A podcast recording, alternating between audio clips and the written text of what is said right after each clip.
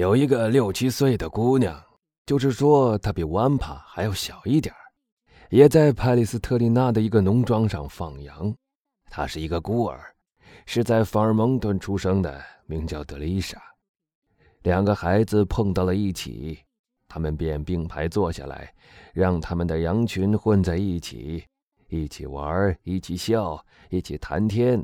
到黄昏的时候，他们把圣菲利斯伯爵的羊和雪维里男爵的羊分开，两个孩子就各自回到他们的农庄里去，并约定第二天早晨再会。第二天，他们果然都没有失约。他们就这样一起长大起来，直到万帕十二岁，德丽莎十一岁。这时，他们的天性显露了出来。罗辑依旧非常倾慕各种优美的艺术。当他独自一个人的时候，就拼命学习。他经常容易冲动，一会儿发愁，一会儿热情，一会儿又要生气，反复无常，而且老是带着一种讥讽的态度。班比纳拉、派利斯特里纳或法尔蒙顿附近的男孩子，没有一个能左右他的，甚至连成为他的伙伴都够不上。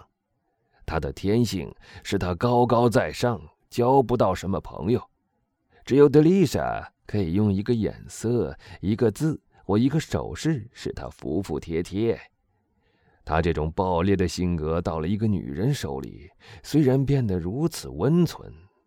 但假如对方是个男人，则不论是谁，他就要反抗，非闹个天翻地覆不可。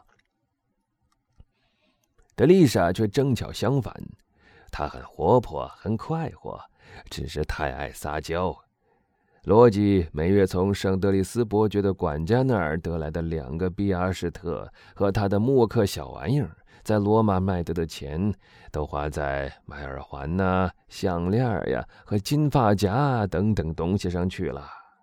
正是靠了他朋友的慷慨，德丽莎才成了罗马附近最美丽和打扮的最漂亮的农家女。这两个孩子渐渐的一同长大起来，整天厮守在一起过活。个人随着个人不同的性格，做着种种梦想。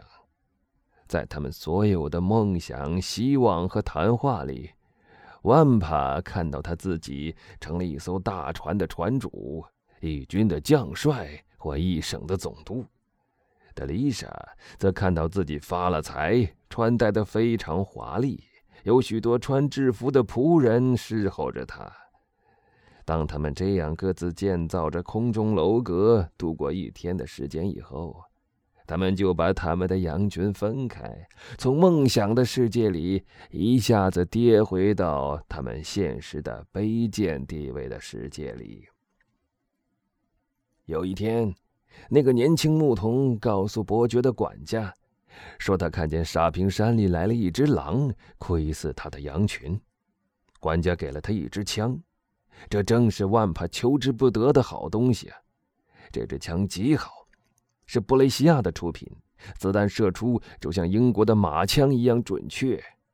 但有一天，伯爵摔破了枪托，于是就把那支枪扔在一边不用了。这一点，在像万帕这样一个雕刻家看来是不算一回事的。他把那个旧枪托检查了一遍。计算着把它怎样改造一下，才能使枪适合他的肩头。然后他做了一个新枪托，上面刻着极美丽的花纹。假如他愿意拿出去卖，准可以得到十五个或二十个比亚什特。但他当然不会想到这一点。能得到一支枪，早就是这个少年最大的愿望。在第一个以独立代替自由的国家里。凡是有大丈夫气概的男子汉，他心里的第一个愿望就是想弄到一支枪。有了枪，他就可以防御或进攻；有了枪，就常常可以使人怕他。从此以后，万帕就把他全部的空余时间都用来练习使用这宝贵的武器上了。他买了火药和子弹，无论什么东西都可以被他拿来当目标。长在沙坪山上的满身苔藓的橄榄树的老树干，从地洞里钻出来觅食的狐狸，在他们头顶上翱翔的老鹰。所以不久，他的枪法就非常准确了，以致最初一听到枪响就害怕的德丽莎，也克服了他的恐惧，竟能很有兴趣地看着他随心所欲的发弹射物，其准确程度真像弹靶近在咫尺一样。有一天傍晚，一只狼从松林里走出来，他俩常常坐在那松林附近的。所以那只狼还没有走上十步，就送了命。万帕立了这一功，很得意，就把那只死狼背在肩膀上，回到了农庄里。凡此种种，已使罗辑在农庄一带有了一定的声望。一个人只要能力高超，不论走到哪儿，总会有崇拜他的人。他被公认为是方圆三十里以内最精明。最强壮和最勇敢的农夫。尽管德丽莎也被公认为沙坪山下最美貌的姑娘，但从来没有人去和她谈恋爱，因为大家都知道罗辑喜欢她。可是这两个人却从来不曾向对方表示过他们的爱情。他们并肩长大了起来。就像两棵在地下根须纠缠、空中枝桠交错、花香同时升上天空的树一样，只是他们相互会面成了必不可少的事情。他们情愿死，也不愿有一天的分离。那一年，德丽莎十七岁，万帕十八岁。一股土匪盘踞了利比尼山，开始惹得附近的居民纷纷议论起来。罗马附近的土匪实际上从来没有真正被消灭干净过，只不过有时少了一个首领而已。但只要再有一个首领出现，他是不会缺少一批喽啰的。大名鼎鼎，在那不勒斯闹得天翻地覆的古古密陀，在阿布鲁奇被人追得走投无路，被赶出了那不勒斯的国境。他就像曼弗雷德那样，越过了加利亚诺山。穿过了松尼诺和耶伯纳交界的地方，逃避到了阿马森流域。他设法重新组织了一队人马，学迪西亚沙雷和盖世皮隆的榜样横行霸道起来。但他的雄心是想超过这两位前人的。派里斯特里纳、弗拉斯卡蒂和班比纳拉有许多青年人失踪了。他们的失踪最初引起了很大的不安，但不久就得知。他们都投到古古弥陀手下当喽啰去了。没多久，古古弥陀就成了大家所关注的焦点，都纷纷谈论他的凶猛、大胆和残忍等种种特性。有一天，他抢了一个年轻姑娘，她是弗洛奇诺内一个土地丈量员的女儿。强盗的法律是严明的，凡是抢到年轻女子，第一。就该归那个把她抢来的人享用，然后其余的人抽签轮流享用她。她一直要被他们蹂躏到死，才能脱离苦海。